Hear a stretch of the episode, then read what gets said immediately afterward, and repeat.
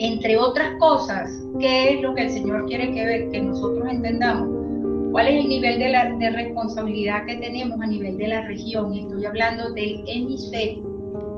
Del hemisferio. No tenemos nada más una responsabilidad familiar, no tenemos nada más una responsabilidad a nivel de ciudad, no tenemos responsabilidad como iglesia a nivel de la nación, tenemos una responsabilidad como pueblo de Dios y como asamblea, como, como parlamento del reino en lo que tiene que ver con el hemisferio y cuidado si también con otras partes de otros hemisferios.